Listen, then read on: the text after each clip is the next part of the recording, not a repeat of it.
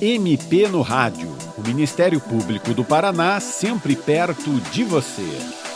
Nesta semana, no dia 21, é celebrado o Dia Internacional da Síndrome de Down data que desde 2012 é reconhecida pela ONU, a Organização das Nações Unidas, e que desde o ano passado passou a integrar o calendário nacional oficial de datas comemorativas. Para tratar deste tema, o MP no Rádio recebe o promotor de justiça Francisco Zanicotti, do Ministério Público do Paraná, que atua na Vara de Infância e Juventude em Curitiba e também é pai de um adolescente que tem síndrome de Down. O senhor poderia começar nos explicando o que caracteriza a síndrome de Down? A síndrome de Down é caracterizada por pessoas maravilhosas. Eu acho que é a melhor definição. Se você perguntar para o meu filho Davi, é um jovenzinho já, que tem síndrome de Down, ele vai falar que tem uma carga extra de fofura. Se você perguntar para o meu caçula, o João Pedro, ele vai dizer que ter síndrome de Down é ser muito popular. E se você perguntar para o médico, ele vai dizer que é um cromossomo a mais. Por isso que a gente diz a trissomia do cromossomo 21. Ali na divisão celular, na barriga da mamãe, os cromossominhos vão indo cada um para um lado na divisão celular e de repente um decide ir a mais e formar, ao invés da dupla 21, o trio 21.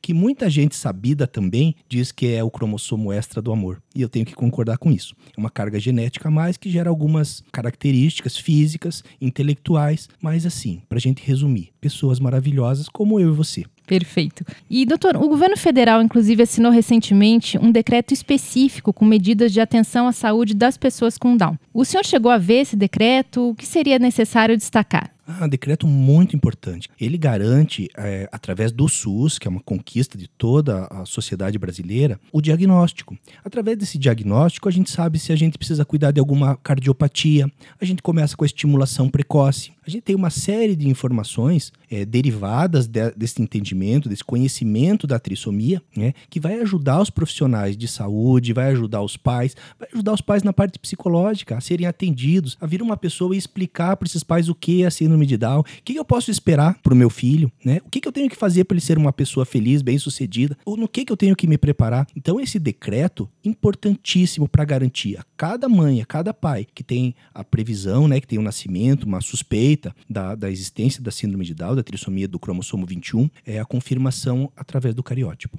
Doutor, além do Dia Internacional da Síndrome de Down, que é celebrado em 21 de março, logo mais a gente vai ter o Dia Mundial de Conscientização do Autismo, em 2 de abril. Por que, que é importante a promoção desse tipo de data comemorativa? Quanto mais visibilidade, quanto mais conhecimento das pessoas sobre o autismo, sobre as características pessoais individuais de cada um, sobre a Síndrome de Down, melhor a gente vive em sociedade. Mais avança a, o nosso povo no seu processo civilizatório. Como eu tenho minhas diferenças, como você tem as suas diferenças, você que está nos ouvindo tem as suas peculiaridades, essas pessoas com autismo às vezes precisam de um somzinho mais baixo. Às vezes a pessoa com síndrome de Down precisa de um tratamento diferente na escola, que o seu professor, que o seu tutor precisa saber.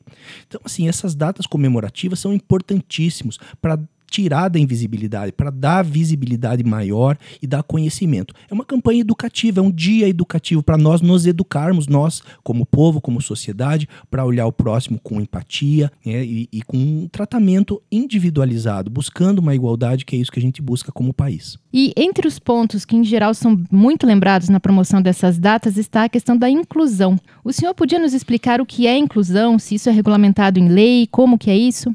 A inclusão é eu chegar numa biblioteca com a minha deficiência visual e ter uma obra em braille para eu ler. É eu poder ir para a escola com a minha deficiência física e ter uma rampa para eu acessar com a minha cadeira de rodas. É eu ter uma tradução em libras, se eu for surdo. Eu chegar na escola com síndrome de Down e ter um tutor, como prevê a legislação, isso é muito importante que se diga, como prevê a legislação, é uma forma da gente dar esse tratamento individualizado e incluir essa criança, incluir esse adolescente e incluir esse adulto na convivência comunitária. Isso é imprescindível e é muito importante que se diga que não é um favor, não é nada que se peça, não é uma bondade de alguém, e sim um direito a cada um de nós como cidadãos. O senhor fala direito, então está previsto em lei e é uma questão que pode ser cobrada pelas pessoas. Isso mesmo. É uma questão de lei, pode e deve ser cobrada, tendo você deficiência ou não. Você pode vir a ter, você pode sofrer um acidente, você pode precisar de um acesso.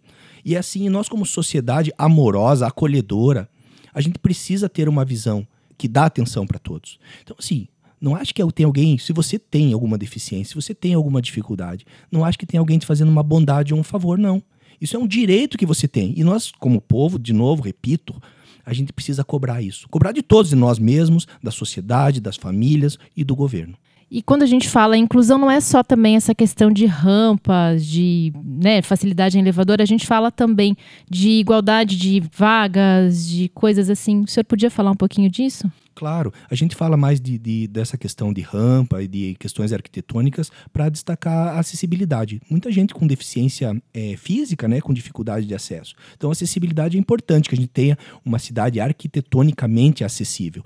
Mas, além disso, é, os conteúdos na escola, né? O acompanhamento por um profissional, pode ser da psicologia, pode ser às vezes até da fisioterapia, da educação física, um educador físico, dependendo da característica individual de cada um que deve ser avaliado nessa escola por profissionais, a gente tem essa inclusão. E repito, direito de cada um. Então, se você vai num evento e você é celíaca, tem que ter uma comida para você. Se você tem um filho com autismo e naquele lugar o som tá alto, tem uma dificuldade, tem que ter uma, uma sala calma. Se aquele parquinho tem cores que agridem, exercem em você um estímulo exagerado que vai te causar, mal, te causar mal-estar, você tem direito a ter um lugar com cores neutras. São e a gente tem que ir evoluindo. Pode parecer refinamento exagerado, a gente falar num parquinho com, com cores neutras. Mas, pô, é a diferença entre a criança brincar ou não brincar. Então a gente tem que ir olhando, tem que ir evoluindo como cidade, como sociedade, para que todo mundo tenha seu espaço. Isso é inclusão. O senhor falou bastante da questão da criança, né, do adolescente, mas e para os adultos? Como que é a questão da inclusão no mercado de trabalho, por exemplo? Outra obrigação que decorre de previsão é, de lei é a profissionalização. E nós temos muitas pessoas com deficiência muito bem incluídas no mercado de trabalho, desempenhando papéis fundamentais. Às vezes, é, com uma qualidade excepcional gerada pela própria deficiência. É incrível a gente ver pessoas com algum transtorno, com alguma dificuldade, que, por outro lado, essa dificuldade gera uma facilidade em outra área e ela se torna um profissional extremamente competente naquela área de atuação. Mesmo que não fosse assim, nós temos que olhar sob o prisma da legislação e dar oportunidade para todos, dando formação, dando condições de trabalho, ensinando nas escolas, ensinando em cursos profissionalizantes e mais, né? Não adianta só ensinar, a gente tem que ter vagas nas empresas. E aí tem benefícios fiscais, tem cotas, tudo isso a gente tem que lutar para que seja é, observado e garantido o acesso para essas pessoas. Doutor Zanicotti, o senhor poderia falar um pouco da atuação do Ministério Público para garantir a efetivação dos direitos das pessoas com deficiência, como as pessoas com síndrome de Down, especialmente no que se refere à inclusão? Claro.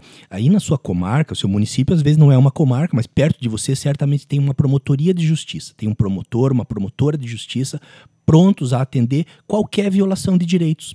A gente gastaria muito tempo aqui falando de cada uma delas, mas qualquer violação de direito, e a gente não precisa especificar o que está na lei. Você está olhando uma pessoa com deficiência que está sendo maltratada de alguma forma, leve à promotoria de justiça. Se for criança, se for adolescente, você pode também chamar o conselho tutelar se ela estiver sendo maltratada pela família, se ela não estiver sendo bem aceita naquele estabelecimento comercial, naquele clube, naquela escola, tudo isso é motivo para você acionar o promotor. Acionar o conselho tutelar, se for criança ou adolescente, ou acionar diretamente o Ministério Público através da promotoria de defesa das pessoas com deficiência, se for um adulto também criança, adulto, tanto faz, ou idoso, sempre vai ter um promotor perto de você para ser acionado. E é obrigação desse promotor, né? Ele tem que acionar as vias necessárias, seja administrativamente ou judicialmente, para garantir esses direitos dessa pessoa. O senhor poderia citar algumas violações que são comuns nesse sentido?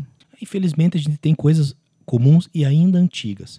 A gente tem uma lei pioneira de 1989 falando de inclusão antes ainda do Estatuto da Pessoa com Deficiência, da Lei de Inclusão agora mais recente, que garante educação é, especializada, individualizada para essas crianças, para esses adolescentes. Você vai numa escola pública ou particular, diga-se bem, né, não são só as públicas não, é, e não tem um professor especialista, não tem um tutor para uma criança que precisa de ajuda para ir ao banheiro ou precisa de ajuda para adaptar o conteúdo.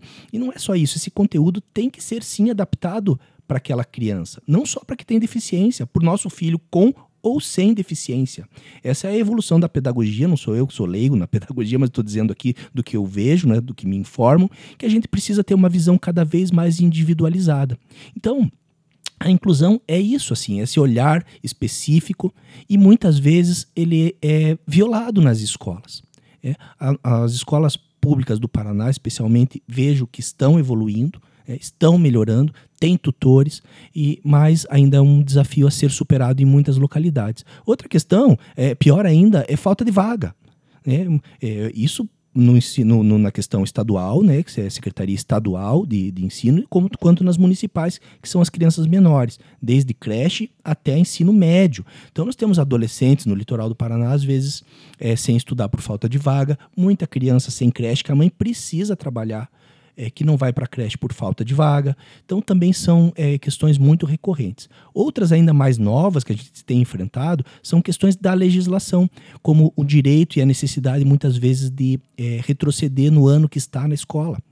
É uma decisão, é uma legislação posta, nós temos que cumprir, mas nós, trabalhando no dia a dia, a gente vê que muitas vezes a criança, o adolescente, especialmente aquele é, com deficiência que foi bem incluído, ele precisa às vezes regredir e voltar no ano. E a legislação impede, e às vezes por, essa, por, essa, é, por esse empecilho, por essa vedação, ela fica sem ter onde, onde estudar. A gente está trabalhando com isso, junto com o Centro de Apoio é, da Criança e do Adolescente, especialmente a doutora Beatriz, que é da Promotoria de Proteção e Educação, para a gente superar essa questão.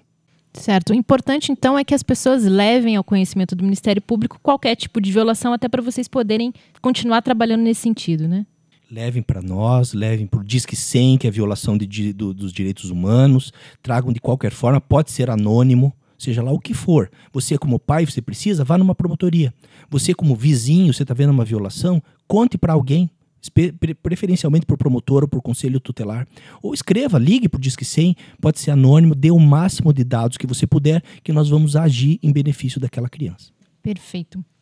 Doutor Francisco, muito obrigada pela participação no programa desta semana. E você, ouvinte, pode contribuir. Envie sugestões e comentários pelo e-mail mpnoradio.mppr.mp.br ou pelo telefone 41 3250 4469.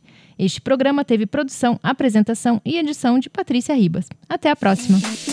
Você ouviu MP no Rádio, uma produção da Assessoria de Comunicação do Ministério Público do Paraná.